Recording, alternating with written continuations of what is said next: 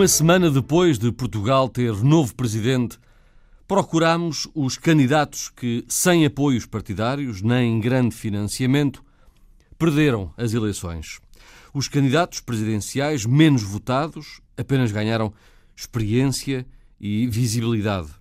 Saíram da campanha eleitoral de bolsos mais vazios. Ainda assim, no Deve Haver da Corrida a Belém, ninguém está arrependido de ter embarcado na aventura. A Antena 1 propôs-se ouvir os cinco candidatos menos votados a 24 de janeiro, mas apenas quatro aceitaram o convite. Paulo Moraes disse que neste momento não quer mediatização. Os outros, Vitorino Silva, Cândido Ferreira, Henrique Neto e Jorge Sequeira, receberam-nos na vida cotidiana a que voltaram depois da campanha eleitoral. E estão cheios de projetos: um livro, um filme, um observatório, palestras, ou melhor, estão de volta à realidade. Uma grande reportagem de Ana Isabel Costa com pós-produção áudio de Jaime Antunes.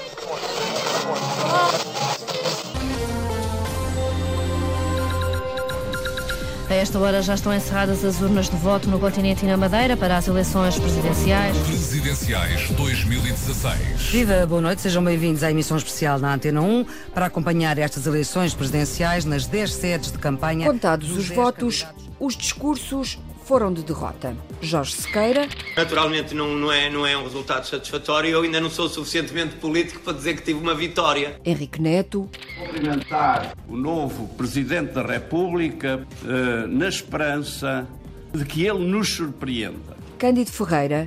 Considero que a votação das diversas candidaturas independentes ficou muito aquém das expectativas. Vitorino Silva. Tino de Rãs. O destaque que deram ao Marcelo Rebelo de Sousa tinham que dar ao Cano Ferreira ou ao Tino de Rãs. E se, e se dessem, os resultados não eram estes. Fizeram parte de uma espécie de liga dos últimos nas eleições à presidência da República. Queixaram-se, sobretudo, das televisões. Boa noite, bem-vindos à grande noite eleitoral da TVI. Vamos saber daqui a pouco quem será o novo presidente da República. Estamos já a poucos minutos da hora da verdade e é o momento, então, de sabermos quem ganhou as eleições. Na noite eleitoral, os holofotes mediáticos desligaram-se e regressaram ao anonimato. Uma palestra e em que disse isso mesmo, olha, já tenho saudades do anonimato. E, um, e uma estante de faculdade perguntou-me quem é o anonimato. Mais tranquilos, de volta à rotina e aparentemente sem sinais de derrota. De bata branca e no consultório de hemodiálise em Leiria, o médico Cândido Ferreira brinca na resposta à pergunta o que é que ganhou ao candidatar-se a Presidente da República.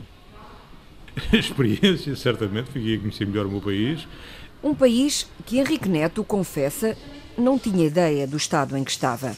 O país que eu conhecia era mais o país da economia, das empresas. Conheci coisas em que eu não tinha, digamos, experiência concreta e direta. Não porque não soubesse que havia pobreza, mas claro que depois o contacto direto com muitas pessoas que se nos dirigem em situações dramáticas, pessoas que vivem sem nenhum horizonte, sem nenhum futuro, sem nenhuma esperança, e não são uma, nem duas, nem dez, são milhares. Um país conservador, na visão de Jorge Sequeira. Tinha mais potencial junto, junto de, de, de, pessoas não conservadoras, de pessoas que, e as pessoas conservadoras são quais? São aquelas que passam a vida a dizer que está tudo mal, mas na hora da verdade botam em quem sempre os tramou. A formação em psicologia leva este professor de Braga a usar um termo da saúde mental para descrever o que observou nas semanas de campanha eleitoral. Toda a gente diz levantem-se e andem, quase como no milagre bíblico, mas quando alguém se levanta, as pessoas dizem melhor é sentar-te. Ou seja, há uma esquizofrenia antagónica e paradoxal. Foi bonito, esquizofrenia antagónica e paradoxal. Estava quase para um discurso político isto. Esta espécie de paranoia coletiva, identificada por Jorge Sequeira, inebria ou esmaga quem quer fazer passar a mensagem de que, independentemente da origem, e tal como diz a Constituição, de que o Presidente da República é o garante, todos têm oportunidades iguais. Artigo 13º Princípio da Igualdade 1. Todos os cidadãos têm a mesma dignidade social e são iguais perante a lei. 2. Ninguém pode ser privilegiado, beneficiado, prejudicado, privado de qualquer direito ou isento de qualquer dever em razão de ascendência, sexo, raça, língua, território de origem, religião, convicções políticas ou ideológicas, instrução, situação económica ou condição social. Vitorino Silva, calceteiro, com o curso de comunicação quase concluído, tem a resposta. Mas gostei também de, de partir de trás. Quem parte de trás tem um ângulo de visão que, as pessoas, que quem vai à frente às vezes não percebem. Claro que eu sei o que, é que são os lobbies, que são os vírus, que são as influências, tal como o povo não sou totó. Quem pensa que o povo é totó, o povo não se deixa enganar, o povo deixa enganar até, até um dia. Até um dia. E, e eu acho que eh, quando via eh, numa eleição em que havia gente que tinha 7 ou 8 páginas em jornais e nós nem um quadradinho, eu percebia. No dia em que o visitámos, um sábado soalheiro, em Range, Conselho de Penafiel, Vitorino Silva já tinha deixado o nome do boletim de voto. Isto, isto é uma loucura, as pessoas, porque aqui, olha, as pessoas querem estes cantinhos e te ver, isto, é, isto é mágico.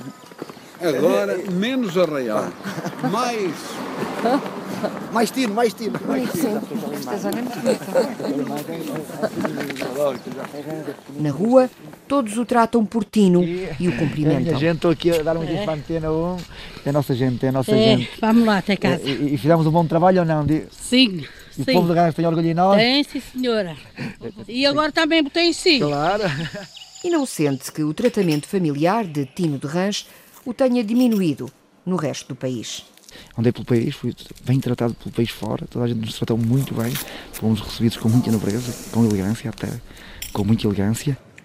À elegância do povo, Cândido Ferreira contrapõe a imagem que guardou da classe política. É claro que notei que a classe dominante atual, a classe política, e eu hoje confundo-se com a classe dominante, eh, está muito melhor organizada que aquilo que eu pensava é, é de facto e é transversal.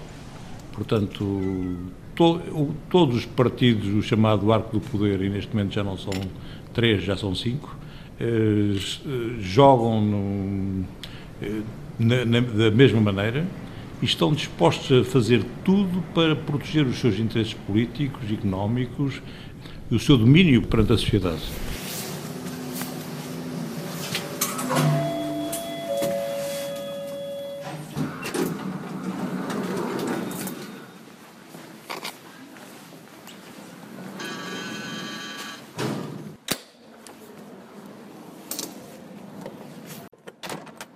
Do alto do seu quinto andar, no Chiado, em Lisboa, com o Castelo de São Jorge em fundo e uma tela de Fernando Pessoa sobranceira a um amontoado de livros e jornais, Henrique Neto tenta pôr ordem no caos, depois da azáfama da campanha.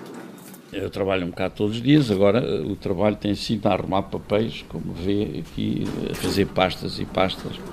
Está a guardar o quê? Os recortes das notícias alguns, que saíram? Não muitos, mas alguns. Eh, mas tenho tarefa tem sido mais deitar fora papéis uh, ou, do que propriamente, visto que já tenho pouco espaço. E tenho ali, como vê, montes de livros no chão. Não esconde que, quando se apresentou como candidato, esperava um país diferente. Sinceramente, pensei que já, já estávamos suficientemente conscientes dos erros que cometemos, que o país cometeu no passado, uh, e de que já tínhamos um outro sentido de urgência em relação à mudança. Por isso, se eu tivesse consciência nessa altura de que esse país não estaria preparado, provavelmente não me candidataria, mas pronto, não tinha essa noção, também não é grave. Não está arrependido? Não, não estou arrependido. Um arrependimento que Cândido Ferreira também não carrega. O médico, que se reparte entre a clínica e a produção de vinho no Alto Alentejo, fala hoje sem mágoa da sua experiência eleitoral. O tom crispado de que o acusaram na campanha deu lugar a uma voz pausada. Mede mesmo as palavras, mas não consegue esconder o que considera a maior injustiça: o tratamento desigual entre os candidatos independentes e os candidatos apoiados pelos partidos. Nós vemos uma mediocracia. A democracia hoje em dia confunde-se com, a, com, a, com, a, com uh, com a da mediocracia, a mediocracia com a democracia, e portanto, e não, não, não sejamos, não, não vamos ser uh, ingênuos. Uh, e portanto o que se passou foi que eu podia estar meia hora a visitar um jardim com lindas flores, lindas mulheres, muita gente à minha volta. Iam filmar iam pôr na televisão os três ou quatro segundos em que eu estava a passar em frente do caixote do lixo. Eu podia estar a ter um discurso fluente durante meia hora. Se tivesse um gaguejo, eram os 5 segundos do gaguejo que iriam pôr na... E, portanto, apenas constatei foi que, de facto, também no, a classe dominante está, neste momento, extremamente uh, uh, a controlar a comunicação social. Jorge Sequeira sabe bem do que fala Cândido Ferreira. Na hora da verdade, os próprios mídias também falam a cidadania, a participação e passam a vida a dar pancada nos políticos. Há programas na televisão de manhã à noite cujo, cujo tema central é dar pancada nos políticos. Aliás, o professor Marcelo Rebelo de Sousa que ganhou e, e, é o futuro presidente deste país também levou, todos, todos levaram. Todos levaram, ou seja, toda a gente diz levantem-se e andem, quase como num milagre bíblico. Mas quando alguém se levanta, as pessoas dizem melhor é sentar-te. No escritório da Team Building, no centro do Porto, numa transversal da Avenida da Boa Vista, Jorge Sequeira regressou ao convívio da equipa jovem que trabalha num ambiente colorido onde domina o laranja. E agora regressei à vida normal, tenho as minhas aulas, tenho esta empresa que vê aqui, é a minha vida, sempre foi. Regressei, só por que isto ficou um bocadinho em pantanas, porque aqui o, porque aqui o rapaz se, se decidiu que era possível mudar o mundo, começando por varrer a soleira da sua porta. Conversámos numa mesa redonda ao canto da sala de trabalho e entre um café e uma água, quase não reconheço o frenético candidato que fazia questão de dizer que não se podia dar ao luxo de não trabalhar para fazer campanha. A explicação está no que conta a seguir. Afinal, no Deve Haver da aventura presidencial, o psicólogo, que faz palestras de treino motivacional, retirou uma aprendizagem para a vida. O que é que eu ganhei nesta experiência? Uh, ganhei humildade, que não há heróis leva-me a ser mais uh, cético. Tipo, pá, isto se calhar já está tudo cozinhado. Ao fim e ao cabo, não há lugar para outsiders nesta sociedade. O ganho, diz, foi equiparado à perda. Perdi um bocado a, a ingenuidade. Não sou tão, tão naivo, porque isto trucida, isto fere o caráter, isto uh, aniquila. Há um certo sadismo porque que as pessoas adoram, não fazem nada. Que pá, se, eu, se, uma pessoa quer ao chão, adoram rir-se. Ah, ele caiu, ah, ele pensa que é esperto, ah, ele acha que ia conseguir. Já Vitorino Silva fala de uma sensação de vitória. A partir do momento em que soltaram os gráficos, e a Antena não estava lá, eh, eu estava no, no Amoreiras, ali a olhar para, para a televisão, e, soltaram os gráficos, o, o Tino foi por ali acima.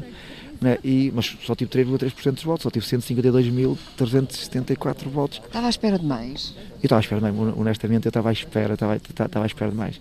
Agora que fiquei tão contente de ver as pessoas contentes, porque antigamente as pessoas passavam pelo Tino, olha o Tino, e, e seguiam a vida delas. Agora param vem, abraçam e diz Tino, tu ganhaste, tu ganhaste. Apesar de achar que combateu com armas desiguais. Lutei de fisga, andava de fisga ao pescoço e os outros pronto, tinham ali canhões, canhões. O candidato ficou em sexto lugar, com 150 mil votos, mais um zero que Jorge Sequeira. Eu, eu, eu, sou um felizardo, pronto, claro que há muita gente que conhece o mundo e, e, e que tem os passaportes todos carimbados e mostram ali com orgulho os carimbos pelos países que foram e não conhecem Portugal. Há muita gente de Lisboa que nunca veio ao norte. E, e Portugal não é só Lisboa. Eu quando eh, não sei, esperei pelos resultados na sede regional em Lisboa, foi mesmo para isso, foi para Lisboa no sítio de Lisboa, porque Lisboa é apenas uma região. Claro, foi, foi pensado. Porque e, e isso, as pessoas que não tenham medo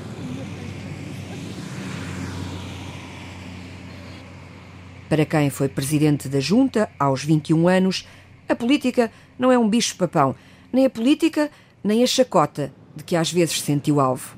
Há gente que se ri do Tino, eh, do Tino não se ri, ri-se do que o Tino faz. Ele é candidato a Presidente da República e riem-se. Tem um livro e riem-se. Uh, faz um jornal e riem-se. Uh, vai acima de um palco e canta no, no, no Cruzeiro do Porto e riem-se. Vai à Câmara das Fitas do Porto cantar para 500 mil e riem-se. É entrevistado por grandes uh, jornalistas do país, vai a grandes programas e riem-se. Riem-se do que eu faço. Agora, do Tino acho que nunca vi ninguém com categoria para seguir. Mas como é que interpreta esse riso? Inveja? Não, não é inveja. Isto é assim, há muita gente que olha para quem, para quem sonha com muita desconfiança. Da experiência do candidato à presidência da República, Tino de Rãs retirou ensinamentos preciosos. Aprendi tanto, tanto, tanto, tanto, tanto. Olha, a, a, a, aprendi, aprendi que com poucos posso fazer tanto, tanto, tanto, tanto. Aprendi que, que não é o dinheiro que faz as pessoas votar.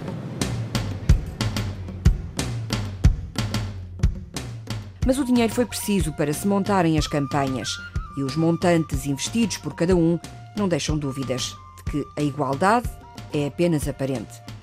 O mais gastador foi Henrique Neto. Gastamos cerca de 300 mil euros à volta disso. Não? É? Foi mais ou menos do que tinha previsto? Ah, talvez um pouco mais. É? Nestas coisas há sempre qualquer gastos que nos fogem ao controle. Uhum. Uh, as contas estão arrumadas? Está, está tudo arrumado. Pago e arrumado. Ok. Ficou mais pobre? Fiquei um bocado mais pobre, mas também não devo ir para a sopa dos pobres, espero. E, portanto... Valeu a pena o investimento? Acho que sim, acho que sim. Cândido Ferreira ainda ficou com dinheiro de lado do que tinha destinado para a campanha. Uh, entre 3 a 6 meses ordenado. Uh, poderemos estar a falar à volta de 50 mil euros.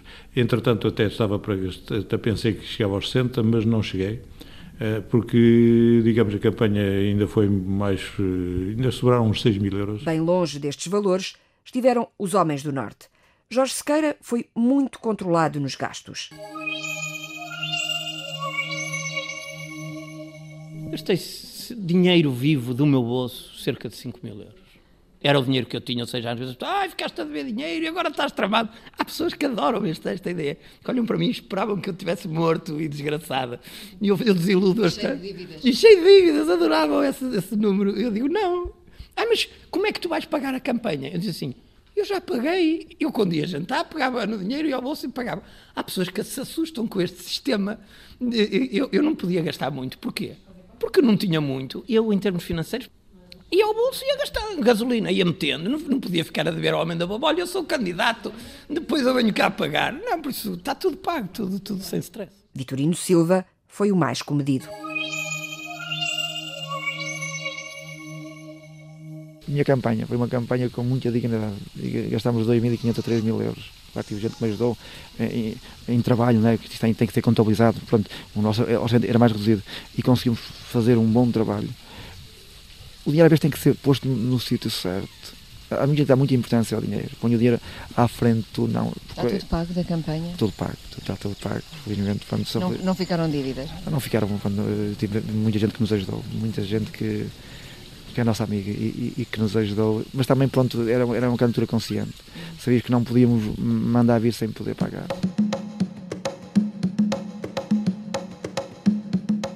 Ganharam experiência, conheceram o país, percebem agora melhor como funciona o mundo mediático e, por isso, o conhecimento que adquiriram não vai ficar na gaveta. Recusam-se a calçar as pantufas e a recostar-se no sofá a ver o país que queriam presidir pela televisão. Cada um vai fazê-lo à sua maneira. Ideias não faltam.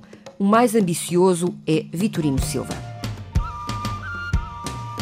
parei um projeto que já estava há três anos com ele, que é uma longa-metragem que é o Santo António à Deriva. Pronto, é o nome do filme, um filme. Pronto, parei, parei, parei e agora vou acabá-lo com certeza. O que é que fala o filme? O filme fala do o próximo e simples. O próximo e simples. É, é, a história, é, é, a história de um pescador que vai para a Terra Nova em 1912. E como o mar é maior que o pescador, ele tem medo. E quem tem medo às vezes tem que cegar alguma coisa Pronto, alguns, há bocados de madeira, há bocados de barro, há bocados de ferro. E agarra-se um santo, um Santo António. Um Santo António que leva um menino e leva o, a cabeça também. Um Santo António daqueles de bolso. E em que chegam à Terra Nova e ao sorteio dos Dóris.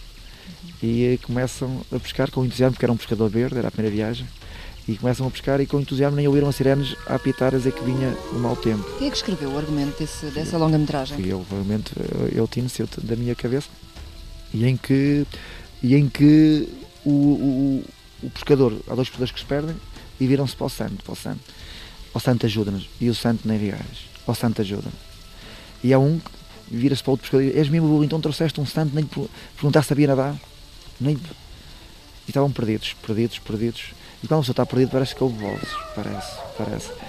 Isto é, é uma história hum, autobiográfica, conta alguma coisa do que lhe vai lá dentro, do que quer, o que quer transmitir com essa longa-metragem? O meu pensamento político.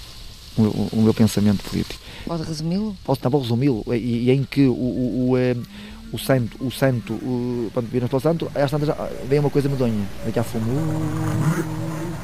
E era assim um pescador. Ai que a morte tão grande. E o outro, daqui a fumo. E que aproximasse o que era? Era o Titanic. E alguém do Titanic viu lá os dois pescadores, dois portugueses ali atrapalhados. E foi ter com o comandante, o comandante parar para resgatar aquelas duas pessoas, duas pessoas. E o pescador não queria parar, que tinha um recorde a bater. E o povo do Titanic revolta e vai ter com o homem e diz: Não é mais importante a vida pescadores para ter um recorde. E ele cedeu. Lançaram a corda aos pescadores. Os dois pescadores, quando estão quando estão em cima do barco, todos contentes, abraçam um ao outro, estamos safos, estamos safos. E o mais humilde ao chefe e o santo. E, e, o arrogante, o santo que se foda. Deixaram o santo para trás. No fundo, no fundo, o meu filme é a história de alguém que ficou para trás, a lutar com um tão grande. E o Atlântico, que é grande, o que é que fez? Fez o que todos os grandes fazem aos pequenos. Quando apanha o santo à sua, à sua mercê, atacou na parte mais frágil, que é a cabeça. Desgastou-lhe a cabeça. O homem sem cabeça não conseguiu só o menino, que é a parte mais frágil da cidade, que são as crianças. Pronto, esta é a história.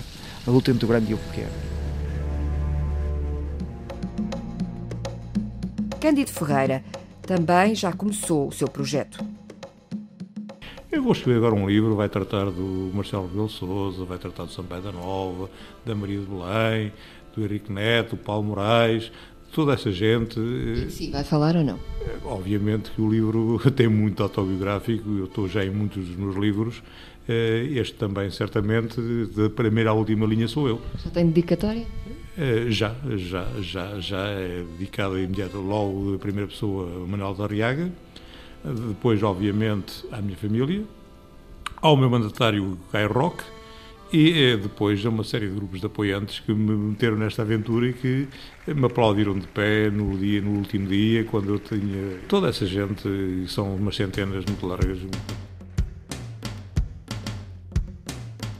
Jorge Sequeira vai escrever, mas não um livro, por achar demasiado pretencioso para quem teve só 15 mil votos.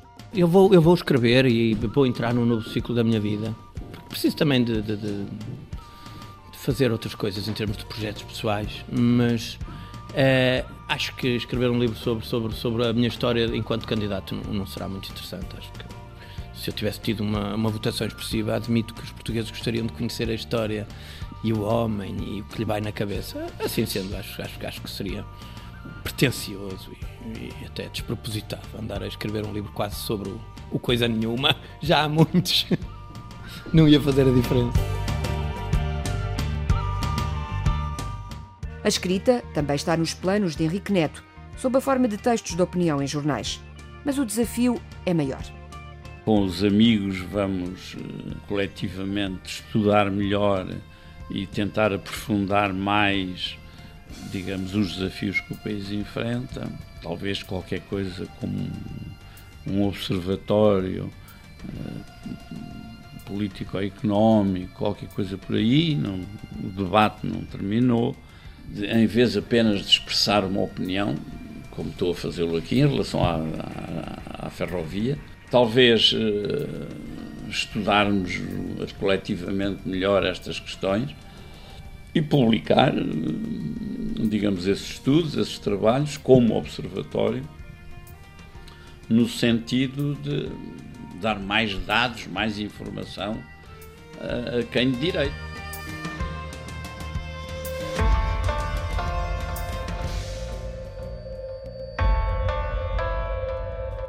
Estes quatro homens, de origens, profissões e meios sociais diferentes, continuam a ter um objetivo comum: lutar por Portugal.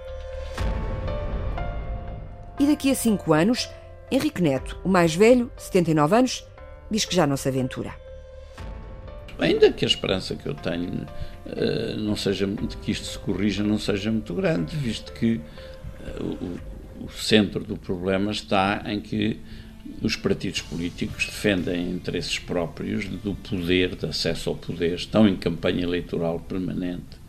Uh, já passaram as campanhas eleitorais, mas se ouvir os debates na Assembleia uh, ou ler os jornais e os, líderes políticos, de um lado e do outro, continuam uh, a degladiar-se e a atacar-se, quase sempre sem grande razão, porque deformam a realidade, quer uns, quer outros e, portanto, eu não tenho uma grande esperança e por isso eu sempre considerei que era muito importante aproveitar uh, uh, as eleições para a Presidência da República para tentar uma mudança, tentar que, pelo contrário, votámos na continuidade e fizemos-lo à primeira volta. Não? É? Cândido Ferreira também não está interessado em repetir a experiência.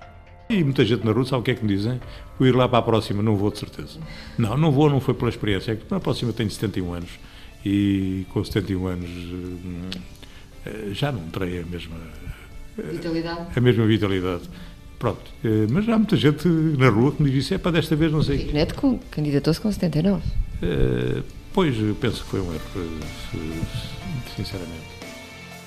Já Jorge Sequeira não é tão perentório.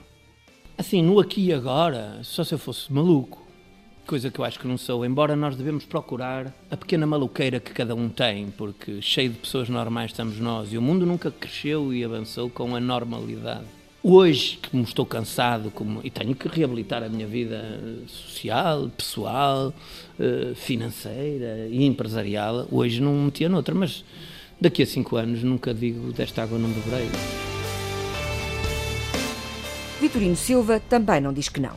Primeiro, vai observar de perto o mandato de Marcelo Rebelo de Sousa e espera que o professor aceite o convite que lhe fez na noite eleitoral para ir a Rãs. E eh, eh, era incoerente da minha parte se que voltasse a ganhar, que eu não posso comprar o trabalho dele. Agora, se o Marcelo fizesse um mau trabalho né, e, e, e, não tiver o povo mimoso, o povo Beatriz como Presidente da República, por que não?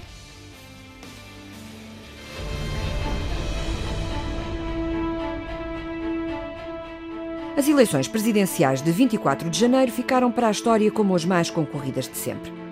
Dez candidatos esgrimiram argumentos e lutaram pelo voto. Pela primeira vez, cidadãos independentes apresentaram-se. E apesar de perderem, sentem que ganharam, ao provar que é possível fazer-se ouvir quando se tem um sonho movido por ideais republicanos, como o da igualdade.